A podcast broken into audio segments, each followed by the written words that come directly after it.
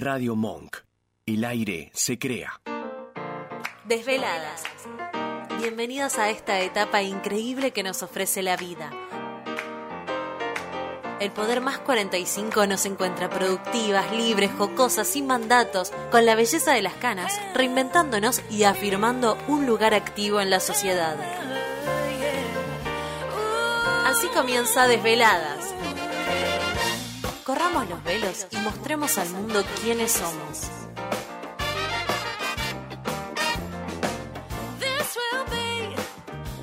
Hola, buenas tardes, bienvenidas y bienvenidos todos. 30 de noviembre, no sé, díganme en qué momento nos estamos cayendo en diciembre. Yo estoy como hasta sorprendida, por más que uno ponga fechas todos los días en algún papel, en algún documento, en algo que escribe, pero prácticamente ya está, expiró el año. Y hoy tenemos una tarde muy linda, con tres invitadas. Bueno, una ya muy conocida, es parte del staff, es parte de la casa, pero si bien la conocemos, Patricia Puche hace también una labor que tiene que ver con un hilo conductor con estas dos invitadas, porque está Carlota del Campo, escritora, periodista. Está también Marcela Hammerly. ¿Lo pronuncié bien, Marce? Bastante bien. Porque yo quiero contarles algo. Marcela es agente literario, pero habla nueve idiomas. Así que hoy no se me va a escapar una palabra. Bueno, en pero hoy no vamos a hacer dicción. La verdad que admiro nueve idiomas. Es fantástico, qué facilidad. Y ya estamos acá, las cuatro sentadas, esperando abrir esta charla tan linda, onda de café, de mate en casa. Desde Radio Monk Buenos Aires, Argentina, soy Silvia Ramajo y el comando de los botones mágicos de Radio Monk Nacho Horta. Comenzamos así. Así empieza Desveladas.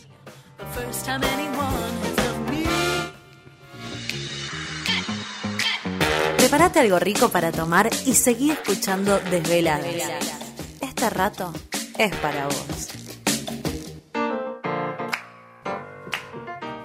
Bueno, y como ustedes saben, llega el momento Idaris, que es al principio del programa, una marca a la que quiero y de verdad uso, uso. Y esto de sentirse bien, un poquito cuidada y un poquito mimada por una marca argentina, anti-age, especialista en pieles maduras, es un placer.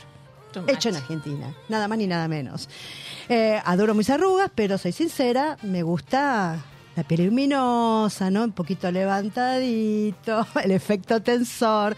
Y es aparte este milagrito de serum y, bruma anti-age, solamente dos pasos, muy minimalista. Eh, y hace sentir, la verdad, un cambio radical en la piel y más en las maduras. Así que es una nueva y poderosa manera de cuidarse, anti-age, y se puede comprar en idaris.com.ar, sino también, si vas a la web, hay un chat de WhatsApp, ya directamente compras por WhatsApp, ni siquiera hay que ir al carrito y nada de eso, pero les cuento, hay un 30% con un código que te pones. ¿Tenés código de descuento? Sí, tengo, desveladas. Hay un 30%. Es un montón. Así que idaris.com.ar y ahora vamos a ver por qué conviene. Vamos, Nacho.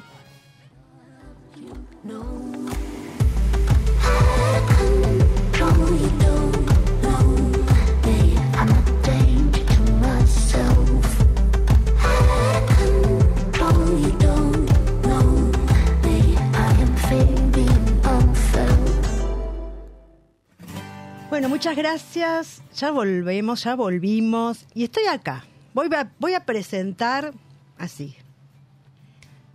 A partir de la señora Marcela, que recién estuvimos hablando. A Marcela la conocí en un evento de Fabulosas, ¿no? Donde una amiga en común, Yves Greenberg, fotografía a mujeres más 50. Nuestra fotógrafa. Nuestra fotógrafa, yo todavía no me he sacado, pero te Ah. juro que tengo muchas ganas. Hay que animarse, ¿eh? ¿Estas fotos que me mandaste son de ella? Sí. es una así. diosa, una diosa total, Marce. Bueno, Marce es agente literaria.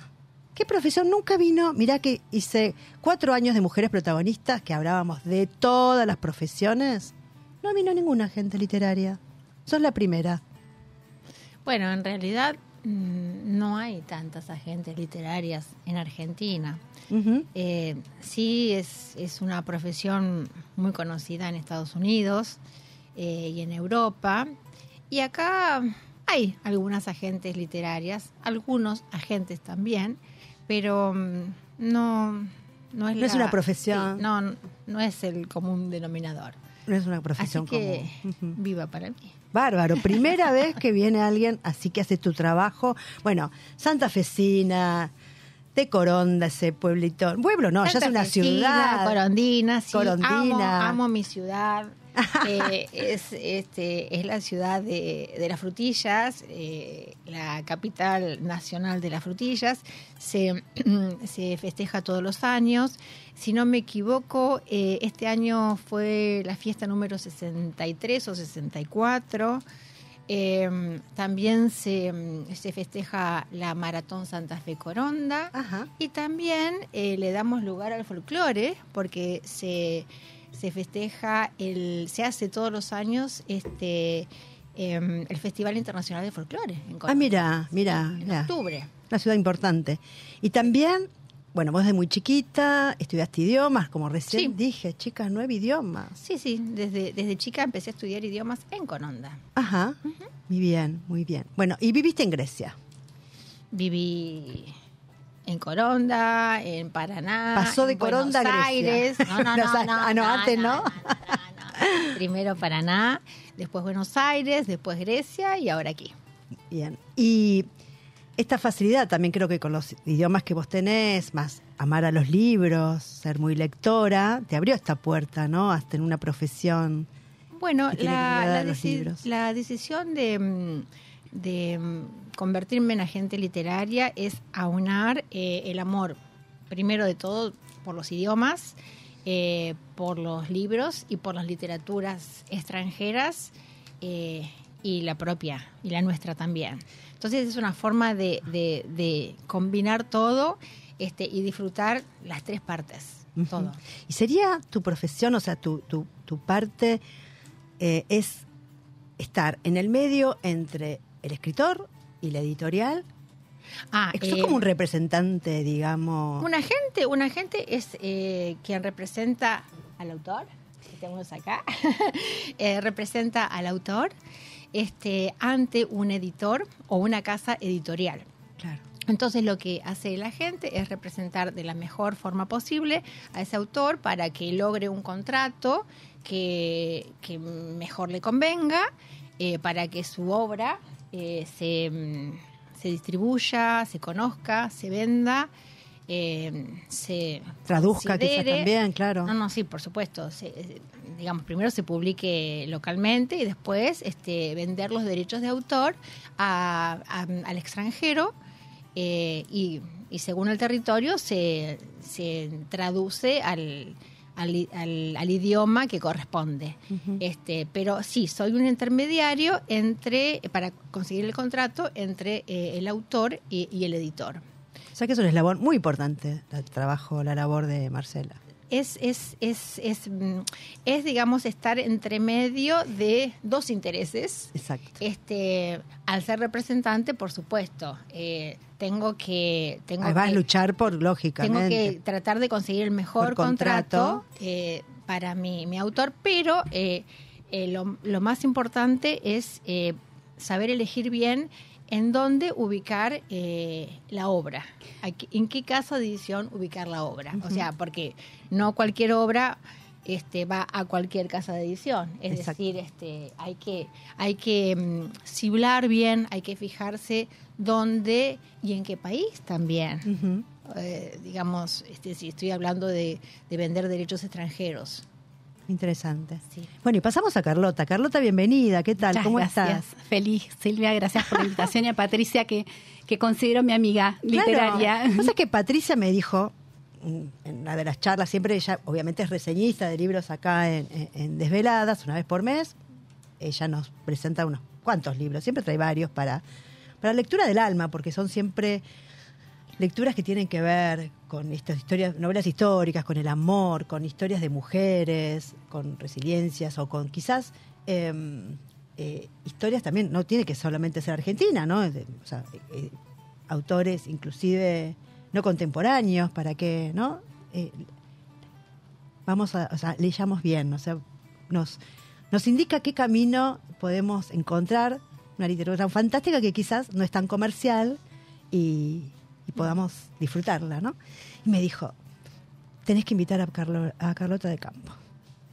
No sabe, a vos que, porque sabe que me gusta la novela histórica, y me dijo, Mm. tenés que invitarla, porque es fantástico el libro que tiene. Y la verdad que, bueno, ahí justamente después nos encontramos en un evento de mujeres que escriben, creo que fue hace dos o tres meses atrás, y dije, Carlota, yo te conocía por la fotito de Instagram.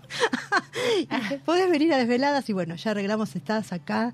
Y, y bueno, presento a Carlota, ella es autora de Tierra Ardiente, un libro que, más allá de una historia de amor, mostralo, mostralo, mostralo, sí, sí, eh, tiene como un contenido muy interesante porque hablamos del éxodo jujeño, una situación.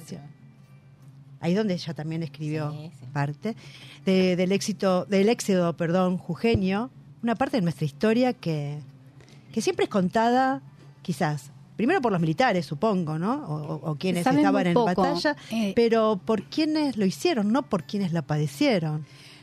Y bueno, vos, Jugenia, creo que ahí te tocó un poquito el corazón. Sí, em, bueno, primero soy jujeña y pero me, o sea, viví siete años en Jujuy y después me mudé con mi familia a Gualeguaychú. El Gualeguaychú Entre Ríos. Y o sea, entonces- bastante federal es el programa hoy. Yo ¿eh? soy, ya- ya yo soy re federal.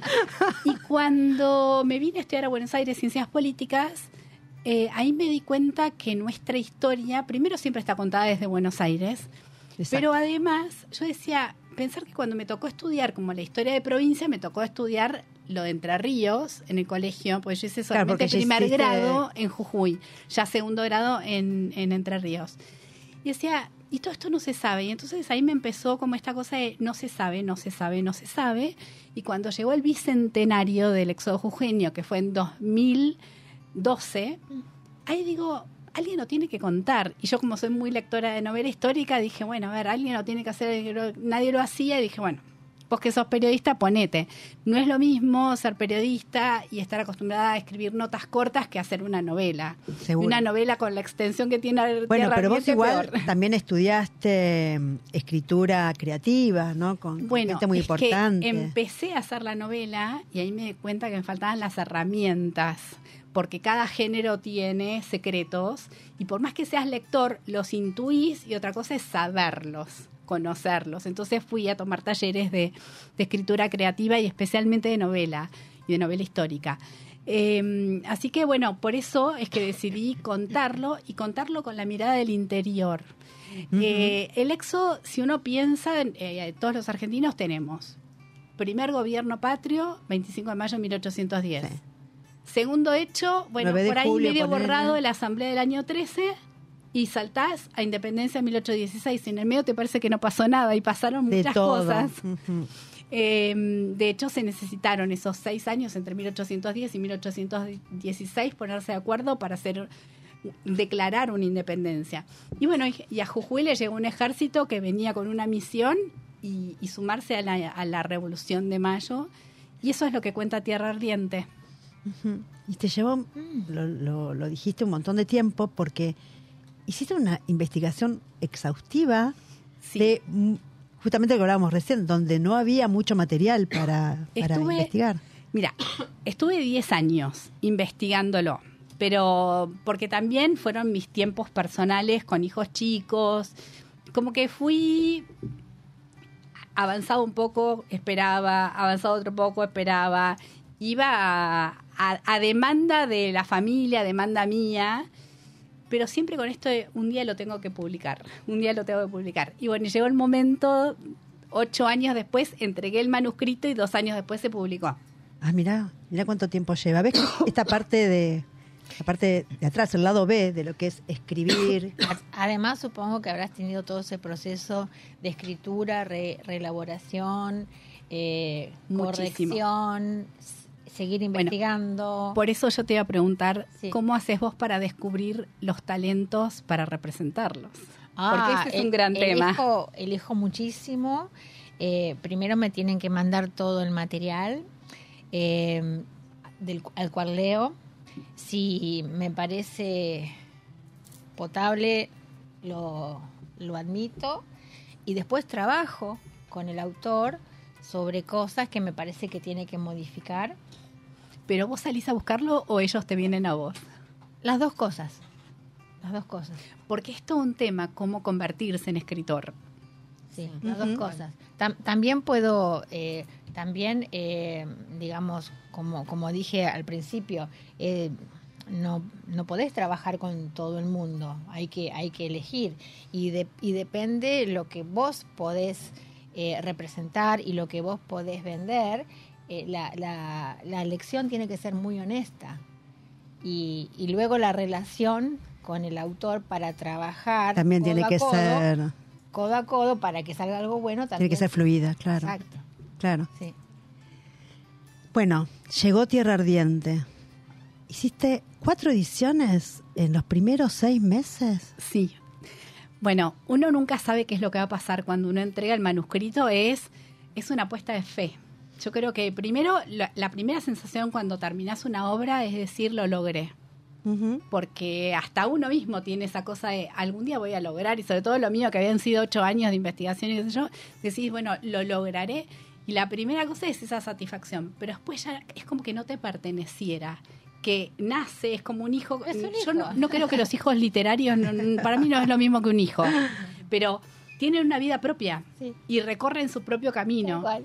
Eh, y bueno, eso fue una sorpresa. Imagínate que, que te llame el editor y te diga, bueno, editamos 3.500, pero ahora vamos por 2.000 más porque nos quedamos cortos. Y a lo- al mes, no, y otros 2.000 más. No, y ahora 3.000 y pico más. Y así, bueno, lleva vendido 10.000 ejemplares. así que. Wow, qué bien. bueno. Sí. Qué bueno. Y bueno, presentamos ahora a Patricia Boucher, que obviamente es conocida de la casa, pero bueno, para quienes no la conocen, profesora de lengua, literatura e historia. También eh, hace reseñas en su, en su feed de Instagram. Y, ¿Y por qué quise que venga hoy acá? Porque siempre sale vía Meet, sale, ¿no? Sus 10 minutos, sus 15 minutos, desde su casa, desde su biblioteca, que yo una vez fui y dije, vos leíste todo esto porque yo no podía creer lo que veía en su casa. Eh, y, y sé que, bueno, te leyó Carlota, por sobre todas las cosas, y aparte que está como muy, es docente de docentes, de literatura y demás, es como que está también muy metida, ella también escribió su libro. ¿Se lo mostraste a, a la señora Marcela? Ahora, ahora se lo mostramos. No, yo no vi nada. Sí, el año pasado, eh, no, este año en marzo. En marzo, es este, verdad. este año en marzo, el 5 de marzo, fue la presentación del libro de cuentos de. Patricia. Exacto. Tuve el honor de, de, de ser la anfitriona de la presentación del libro. Y, y bueno, dije, Patri, acá vas a estar en tu salsa hoy, venite. este, este programa está hecho casi para vos. ¿Cómo estás? Bienvenida. ¿Qué tal? Eh, encantada de estar acá con ustedes. Es un placer con gente tan lega en todo lo que sea escritura y lectura. Y sí, el proceso de, escritura, como vos decís, es un proceso, como ustedes dicen, es un proceso complicado. Eh, justamente ahora, el 10 eh, de diciembre, yo todo este año hice talleres de escritura con gente adulta que nunca se imaginó que podía escribir y al principio escribía muy poquito, siempre a partir de disparadores. Y mis talleres son eh, diferentes a los talleres que en muchos casos he tomado porque como soy profesora de letras y de historia, siempre hay una impronta del contexto literario, de los autores, del estilo.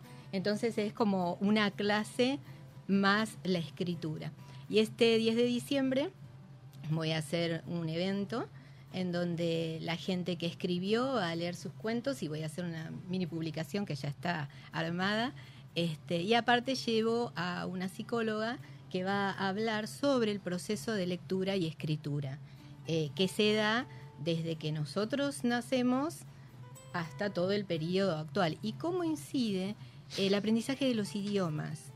Porque de hecho, eh, el aprendizaje de los idiomas es lo mejor que le puede pasar a un ser humano, ¿sí? porque mejora mucho la calidad Claro. de sinapsis y todo ese tipo de cosas en nuestro cerebro. Como Yo tengo muchas vidas. es como que nos exacto, como que nos abre un mundo tremendo.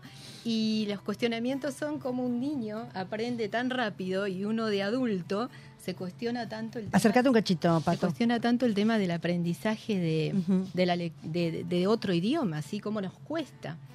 Eh, así que bueno, eh, va, va a ser esa presentación eh, justamente en un lugar que mi libro se llama Trazando líneas de fuga y el lugar se llama Espacio Líneas de Fuga. No. qué casualidad. Sí, la, la dueña del lugar es de Mercedes, yo soy de Chivilcoy, parece un chiste, pero bueno, las cosas salió así. Y mm, con respecto a lo que decías de la publicación, eh, hay muchas también editoriales independientes Sí. eh, que permiten a la gente que no tiene posibilidades a grandes editoriales eh, poder publicar eh, sus escritos, que eso me parece muy loable y que también salió y apareció después en el proceso de pandemia. porque- La autoedición. Exacto. Porque yo recuerdo, yo fui profesora 38 años en secundarios y formando a docentes. Este, y recuerdo peregrinar por las editoriales sudamericanas, donde estaba Canela, para ir a buscar eh, textos para poder trabajarlos en el nivel superior y en el nivel secundario. Y en la actualidad es todo muy distinto Muy distinto. eh, te lleva te llega por una tablet lo que sea el contenido o eh, eh, las los- las edi- editoras eh, te mandan algún representante.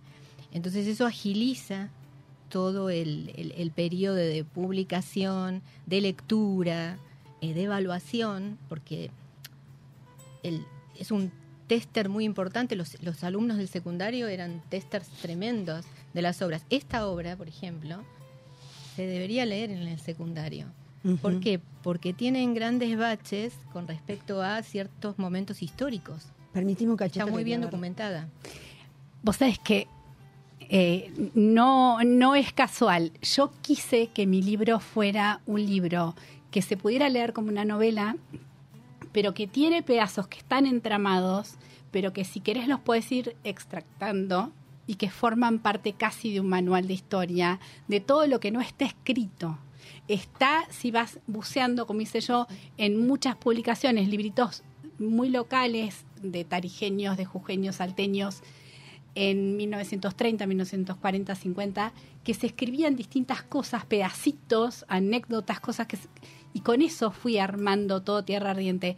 Pero lo escribí pensando, pero así, ¿eh? tenía en la cabeza un profesor de historia de secundaria y decía, ojalá le llegue alguno, ojalá le llegue alguno, porque decía todo eso que nosotros no sabíamos y se podría dar de una manera tan amena de conocer Tal de dónde venimos. Mira. Porque cuando dicen, viste, mucho esto de como que los argentinos venimos de los barcos, yo siempre digo, perdón, miren que hay todo un país, hay todo un interior que no vino tan de los barcos, o sea, sí, de los barcos, pero en 1500.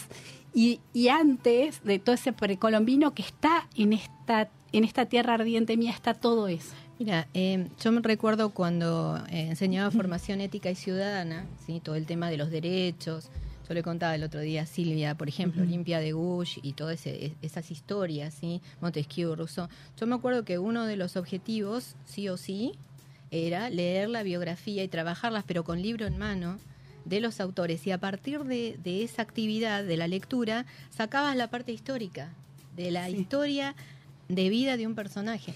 La vez pasada me hicieron una nota en el diario de Chivilcoy, y si las historias no se cuentan, se pierden. Exacto. Es tal cual. Y además eh, hay, hay un momento en el que se empiezan a morir las últimas personas que lo saben por anécdotas familiares. Y si no se rescatan ahí, ya está. Sobre todo, por ejemplo, el, el éxodo jujeño lo hizo gente que no sabía ni leer ni escribir. Entonces no hay registro ni, ni de cartas, ni de diarios. No hay. No. Porque era la gente que no sabía leer ni escribir. Tal cual.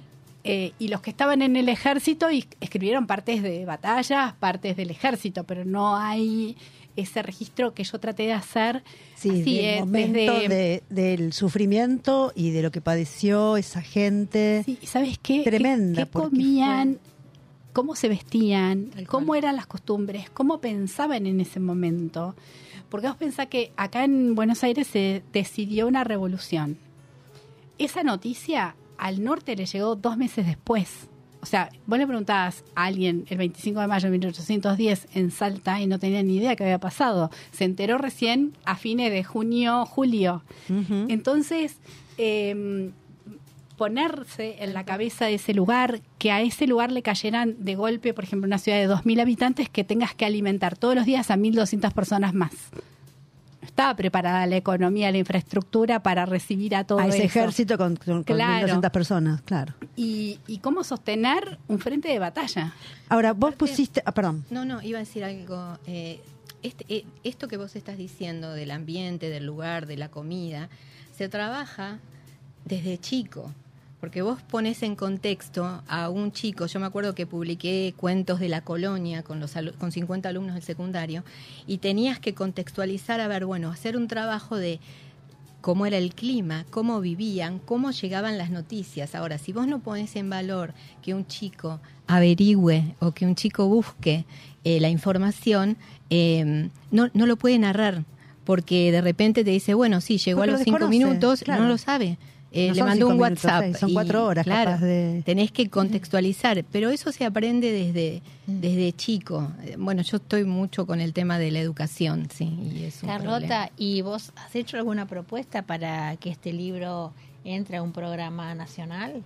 Eh, bueno, a ver, este libro fue declarado de interés provincial para la provincia de Jujuy, la legislatura de Jujuy lo declaró. En teoría está en el Salón de la Bandera, el, Salón de la Bandera de la Libertad Civil, que es la que está en la Casa de Gobierno de Jujuy. Eh, No, sería espectacular pregunto que en algún momento un sea una serie, Claro, en algún momento sea una...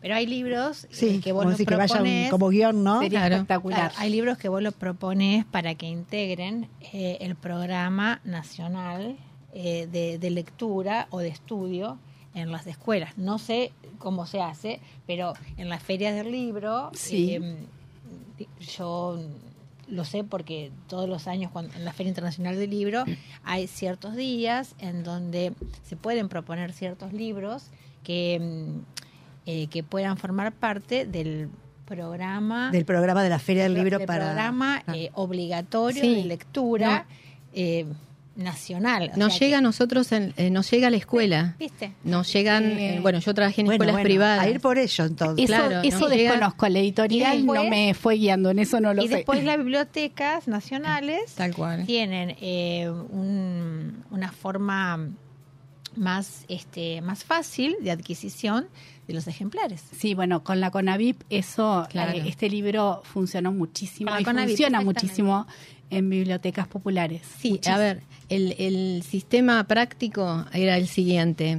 Yo trabajaba con la bibliotecaria y le hacía una lista de determinadas novelas que quería que estuviesen en la biblioteca. Entonces ellos después iban a la feria del libro un día determinado y compraban eh, en cantidad esos libros. Pero es verdad que hay una selección determinada de autores, como pueden ser también este Lealtades, que forma Sí, por parte de esta novela. hay una selección. Exacto. Sí. Dentro de esa selección teníamos un montón de cuentos para trabajar, eh, ya sea para inicial, para primaria, para secundario, nivel superior, dentro de la bajada del Ministerio de Educación. Lo voy a averiguar, Vamos, porque esa vamos parte por no. Y pero quería hacerte una pregunta. em, con respecto, este es un papelito tuyo. Ah, perdón, no sé cómo me apareció acá, perdón, Patri. Eh, no solo es un libro con absolutamente una documentación histórica precisa y como me decía también, soy sincera, no lo pude leer aún. No, no, no quiero ver. Eh, pero me decía Patrick que, que tiene de verdad eh, como una guía de, de- de historia y de cómo, cómo era, también como vos decías recién, la vida de esas personas y cómo, cómo se desarrolló toda esa eh, ese éxodo que fue muy duro, una parte de la historia muy dura, pero vos en el medio, obviamente, para endulzar un poquito toda esa historia, ver, hay una historia de amor y hay cuento. personajes que son Eh, ficcionados, Yo o sea, lo los que personajes quise hacer fue montar dos familias de ficción, pero en el, en el, en todo el escenario real que interactúan con Castelli, con Belgrano, con Pueyrredón, con todos los próceres que estuvieron en ese momento en la expedición auxiliar del Alto Perú. Y estas dos familias de ficción, una es de Tarija y la otra es jujeña. También tengo apoyo de una familia salteña, una familia eh, salteña, una tucumana y en Potosí, porque necesitaba todas esas fichas y esos lugares porque es a donde se desarrolla la acción. Entonces tengo a Juliana, que es una jujeña de 14 años, cuando comienza la novela, que ella no quiere que su padre la case obligadamente, como en 1810 era así, los matrimonios sí, sí, eran sí, arreglados. arreglados. Eh, ahí me encanta cómo está trabajado el tema de eh, la herencia. Vos tenés herencia tradicional, eh, la herencia de sangre, y en este caso cómo se perfilan algunos de los personajes en salir de esa herencia tradicional. porque hay que, eh, justamente, trabajé tanto los personajes para representar el momento histórico. Eran familias muy grandes, o sea, siempre casi todas las familias, salvo que hubiera algún problema en partos o muertes prematuras. Muchos hijos, La verdad claro. es que todos tenían 10, 14, 15, 16 hijos, lo que pudieran, porque, o sea, era así, no había control de la natalidad, sí había muchas muertes de chicos chicos, porque se morían por las enfermedades, que no había antibióticos y todo lo que contamos hoy en día. Entonces lo que hice fue mostrar cómo los mayores sí o sí tenían el mandato de había que hacer alianzas matrimoniales para mantener las tierras, era muy probable que casaran a primos para que todo quedara en familia, o si no, con todo el circuito de comercio que unía lo que era el camino real. El camino real iba desde Buenos Aires hasta Lima y todas las ciudades que iba pasando con las distintas postas y todo eso, Jujuy era muy, muy importante, Potosí era sumamente importante, ahí estaba la Casa de la Moneda donde venía la plata, se acuñaba Mm. y de ahí partía después en barcos hasta España. Entonces tenía que mostrar todo eso. Los mayores tenían que sí o sí hacer lo que se pedía en la familia. Una vez que eso ya estaba consolidado, si vos eras el número 13 de la familia, tenías suerte, no era una mala suerte del 13, tenías suerte porque ya te dejaban hacer lo que querías. Claro, pues ya no había más con que ya estaba el, Pero aparte, arreglado con lo los interesante también hermanos. es que cuando vos eh, vas avanzando en la historia, es como cuando vos lees la saga de Alejandro Magno o cuando lees Napoleón, la biografía, que necesitas de mapas para fijar determinados lugares. Y en este caso, como ten- tiene tanta rigurosidad histórica, es importante que eh, todo ese camino que van haciendo los personajes ficticios y los personajes reales en batallas, lo, lo, lo, lo vemos. Bueno, en- una de las cosas que negocié sí o sí, que, o sea, primero hay que pensar que lo mío es una novela. No es que piensen que van a leer un manual de No, no, historia no, es porque una no. novela histórica. Y te va llevando un Sí. romance, quieres Sí. saber qué va a pasar con fulano y qué va a pasar y cómo va a aparecer y por qué desapareció y cuándo se van a volver a encontrar. eh, eso es lo que te- el hilo conductor es ese. Pero sí negocié que estuvieran los mapas porque la verdad es que nosotros no tenemos tan incorporado como el virreinato del Río de la Plata los límites que tenía, dónde, dónde realmente funcionaba. Bueno, nosotros virreinato del Río de la Plata nos imaginamos tipo Argentina y un poco más. En realidad la Patagonia no se No, administraba, eh, todo lo que era Chaco, Formosa, eso era territorio de, de los indios aborígenes. Sí, sí, Eh, entonces, guaraníes, ¿no? por eso, traté de mostrar lo que era la realidad de ese momento, qué, qué era lo que realmente se gobernaba en el virreinato de la- y por qué para mí es una fragmentación la del virreinato del Río de la Plata y no esto que nosotros a veces decimos como perdimos Bolivia, perdimos... eh, no, se fragmentó, es como cuando una copa cae y tenés pedazos. Mm. Cayó el virreinato y hay pedazos. Paraguay, Chile, como que se- nos fragmentamos. De hecho, en el secundario las capitanías no se enseñan más. Exacto. ¿Y Sí. por qué decís negocié? Ah, Porque en una novela histórica es difícil que te permitan tener mapas o tener todas las biografías que puse al final Atrás. del libro. Exacto. Están mini biografías. Sí, tenés que todo- pagar derechos para eso. Eh, sí, Sí. sí, pero me parecía fundamental, o sea, era como que para mí, mm, tuve una editora, Florencia Campariere, que para mí fue fundamental. Eh, es una historia muy personal. Yo siempre difundía libros y hacía reseñas de libros, entonces conocía a todas las editoriales y no salía a buscar editorial, sino que la editora me fue buscando a mí, me decía, vos escribís, no, no escribo, vos escribís, no, no escribo. Me Hasta decía, que dijiste eh, sí, me sí. dijo, si un día escribís lo tuyo es mío. Ajá. Y como soy de palabra, un día le dije, bueno, sí, dale, si escribo va a ser tuyo. Y Entonces la editora te buscó a vos. Claro, entonces eh, el día que escribí le dije, bueno, ahora sí estoy escribiendo.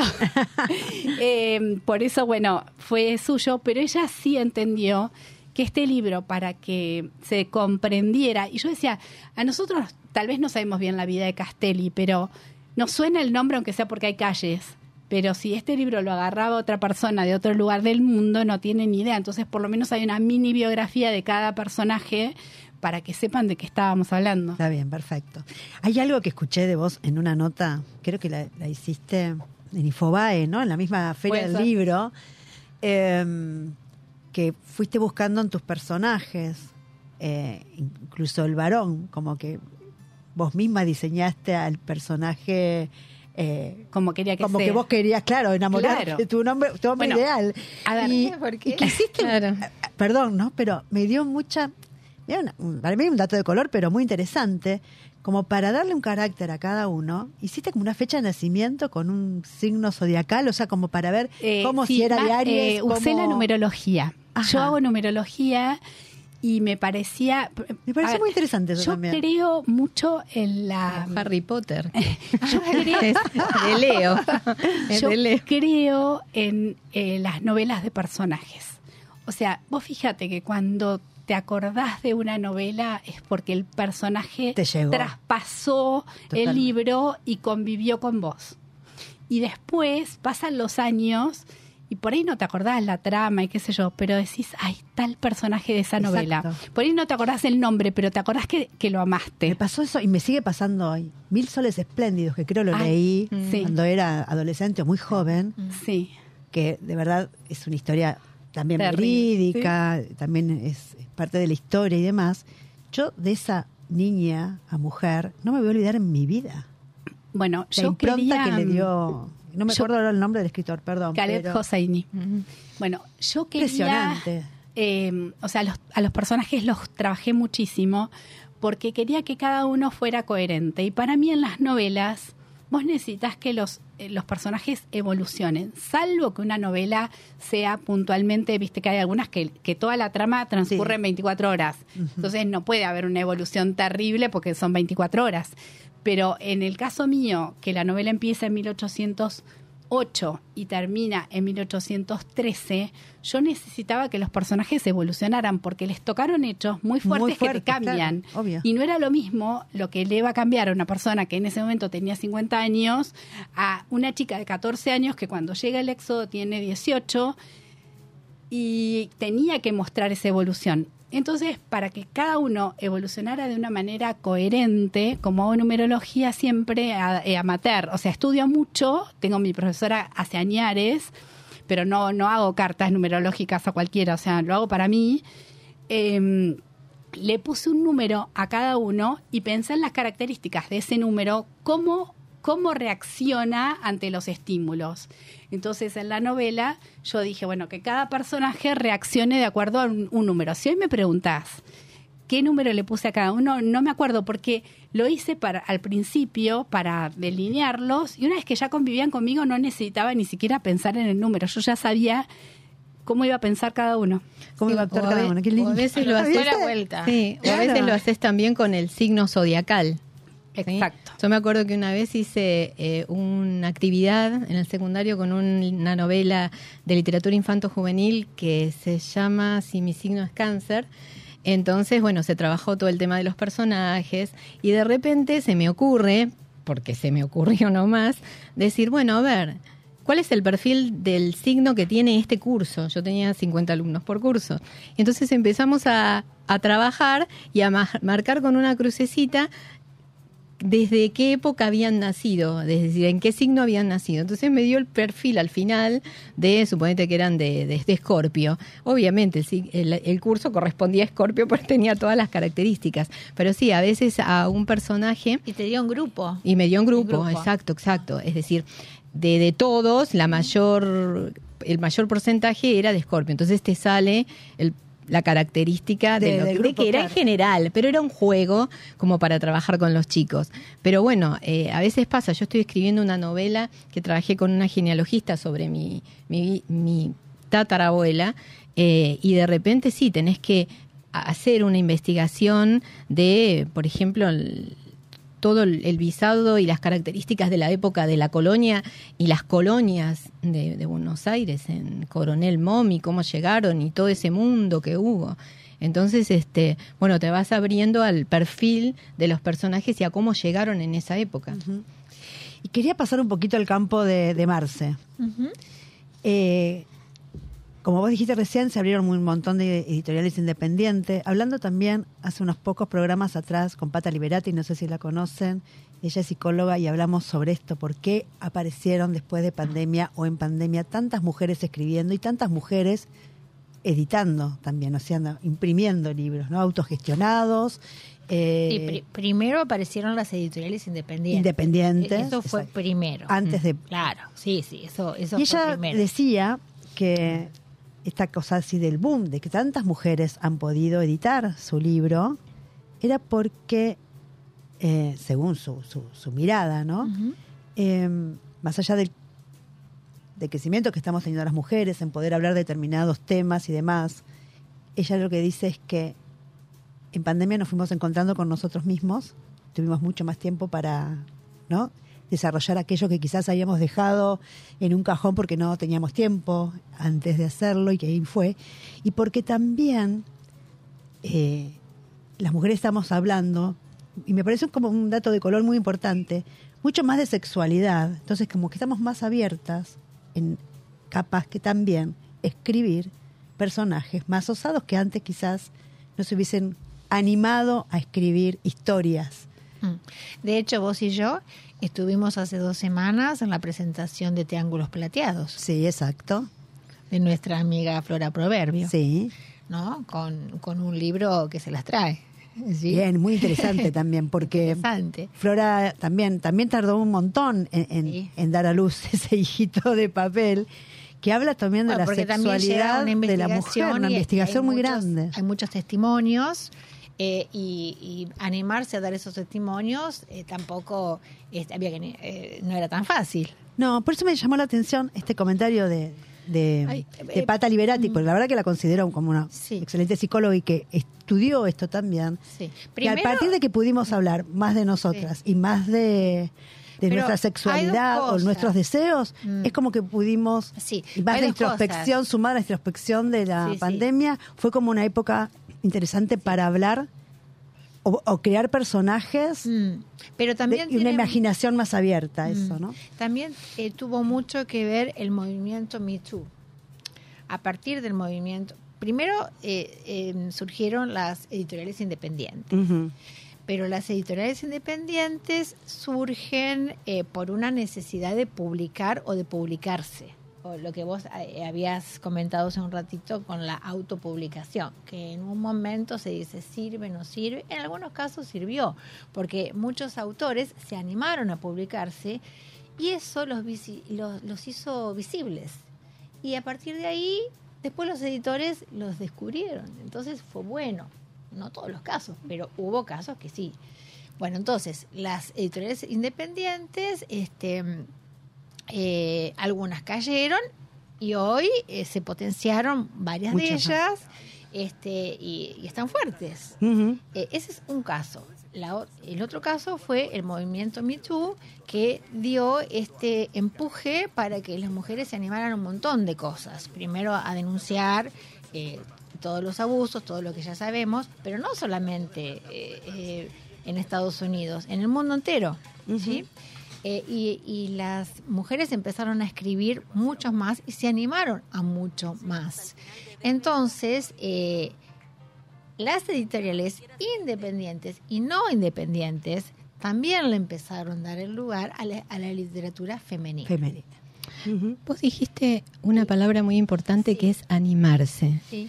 Eh, yo, por ejemplo, en, los ta- en mis talleres de escritura tengo eh, mujeres de 70 años, hombres, eh, y no, no pasa, bueno, en este caso sí hay gran cantidad de literatura que tiene que ver con las mujeres, pero él es animarse a canalizar y a sanar a través de eh, la escritura. O por ahí te dicen, sí, realmente escribí esto porque si yo no lo escribo le va se pierde y le va a quedar esta historia a mi nieto o Sí, a mi cualquier bisnieto, tema. cualquier tema. Cualquier tema. Entonces, Sí. eh, en ese caso, el animarse eh, me parece muy loable. Aparte hay otra, hay otra cosa que sucede en nuestro cerebro, en el mecanismo de la escritura. Es decir, cuando nosotros hablamos, podemos tener el lapsus lingua de que dijimos lo que no queríamos decir.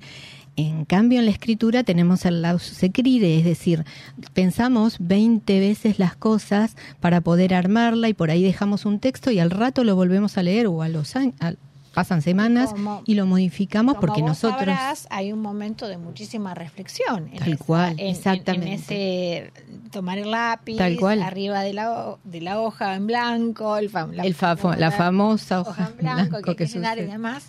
Este, y, y, mm, retomando un poquito lo que decía Sí. eh, antes, este, mm, para cerrar lo que me preguntó Silvita, este, hay un programa que ya eh, se está dando hace seis años que se llama Hablemos Escritoras. Ajá. ¿sí? Eh, por si no lo saben, este, eh, que es solo de literatura femenina eh, y empezó con escritoras argentinas. Sí, sí lo conozco. ¿Lo conoces? Sí. Bueno, excelente. Pero ese programa Es, es un pro- es, es un es un es, es un eh, es una plataforma. Ah, es una plataforma, plataforma, pero que tiene entrevistas, o sea, es una plataforma y en una mm, nube es- están hay entrevistas este, en donde eh, cada una de las autoras este, cuenta un poco eh, ¿Cómo fue el proceso de, cómo, de cómo su se volvió escritora y, y- y- y cómo y por qué. Es interesantísimo, además de, su, de la producción que tienen hasta hoy en día. Este, y, eh, y lo lindo, tiene seis años ya, y lo lindo que em- empezó con las escritoras eh, latinoamericanas Mm. y las argentinas eh, lo iniciaron. ¿Yo escritora? ¿Es así como se llama? Hablemos escritoras. Hablemos de escritora, perdón. Sí. Qué interesante, lo voy a buscar. Sí, sí, búscalo. Y bueno, Carlota, ¿cómo sigue esta, este camino? Vos eh, editaste este libro hace muy poquito, la verdad que con tanto éxito. ¿Te da ganas de seguir? ¿Buscar otra historia? Que- Eh, tengo, tengo dos historias que están pidiendo pista.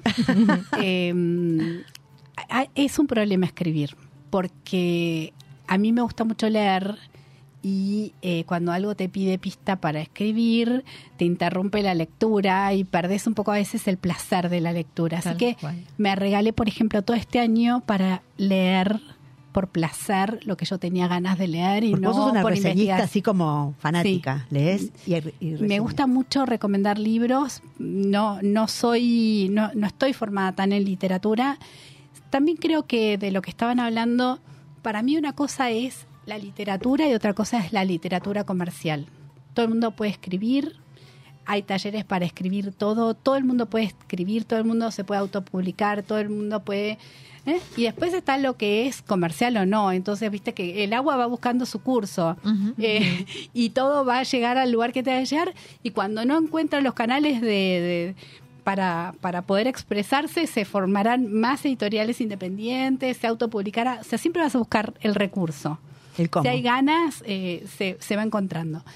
Yo tengo dos historias que me buscan a mí, como que yo no, yo estoy huyendo, pero mm, y, y tengo, Corre, Lola, corre. tengo algunas, algunas editoras corriéndome.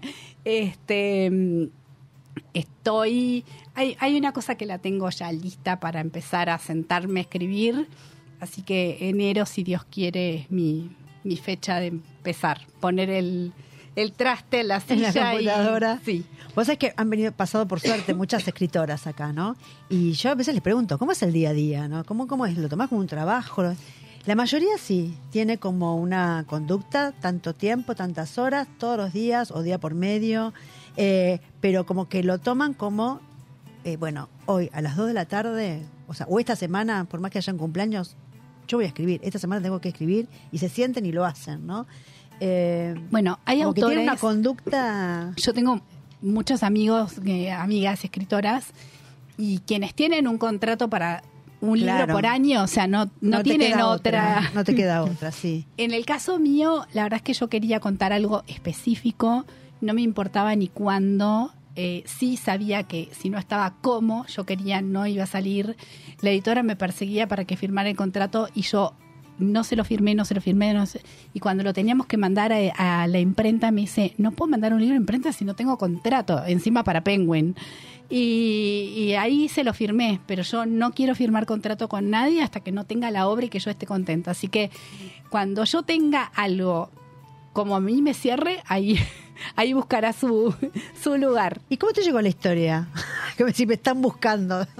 Porque cuando Señora estoy, Carlota, acá porque estamos. cuando estoy leyendo lamentablemente en la cabeza eh, me baja la información pero así como si fuera que me conecto con la nube y me baja trrr, Ah, me bajó la información de cómo tenía que ser toda la trama de ficción no la tuve que inventar Claro. la tenía Ya la tenés. Bien. A veces, a veces te pasa y que necesitas, estás trabada con un personaje y de repente digo, bueno, chau, cerré acá, me voy a correr o me voy a caminar. Sí, sí. Y de repente una situación determinada, una hoja que voló, un personaje, un hombre, una mujer Que que, lo viste caminar y que lo viste, Ay, un diálogo, Claro.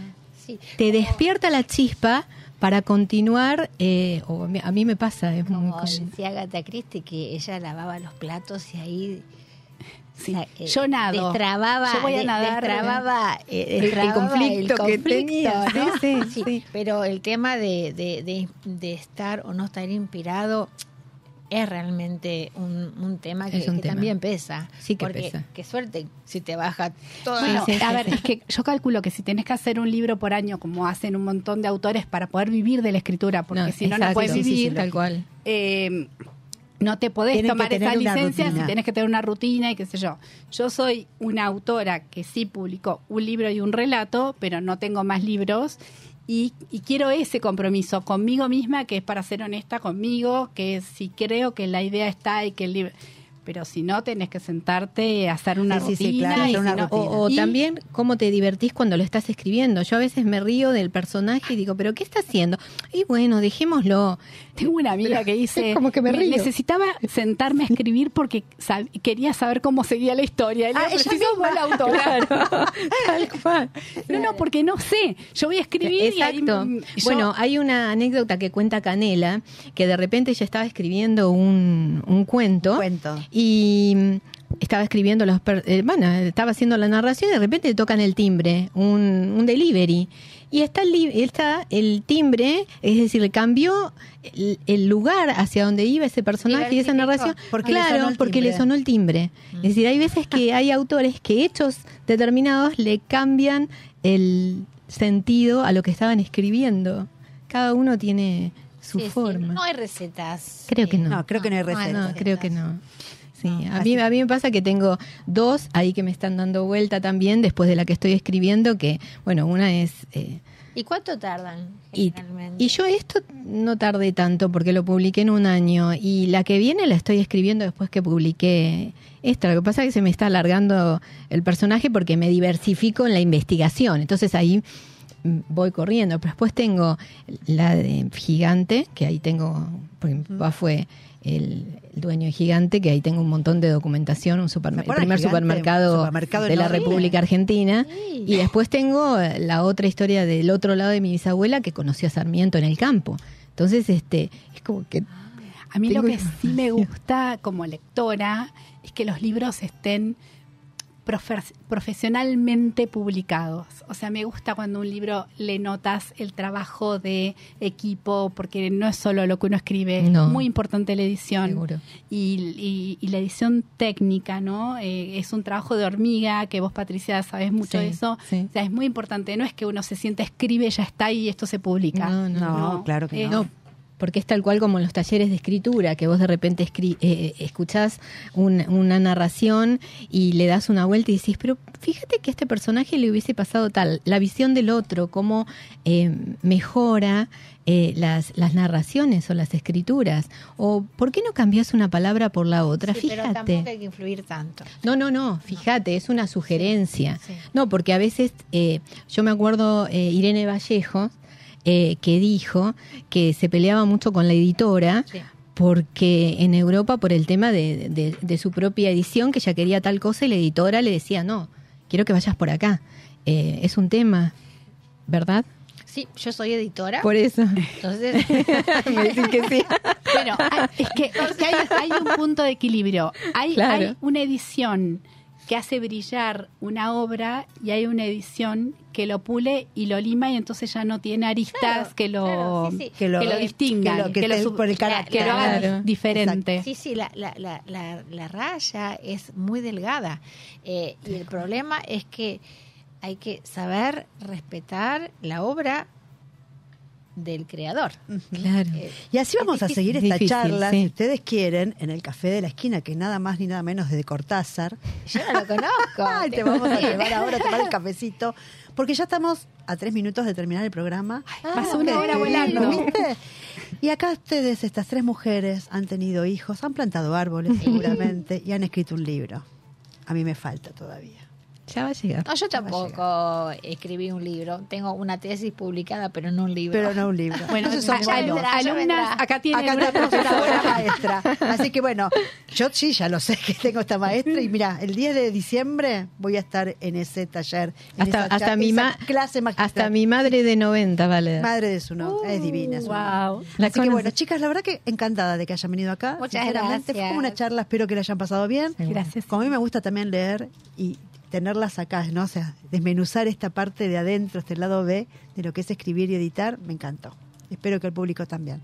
Así que bueno, que gracias sí. a las tres, muchísimas gracias, gracias Nacho Horta y gracias a todos los que nos escuchan y ven. Nos volvemos a, a escuchar y ver el próximo jueves, ya en diciembre. Yo me vine medio de arbolito de Navidad hoy, me faltaba algo rojo. Así que bueno, gracias chicas.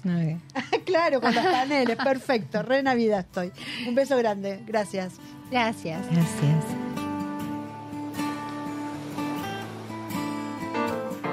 Llegamos al final de Desveladas de hoy. Escucha y mira cuando quieras este y todos los programas en nuestros canales de YouTube, Facebook Watch y Spotify. Seguinos en las redes de Instagram, Facebook y Twitter como arroba desveladas.ar.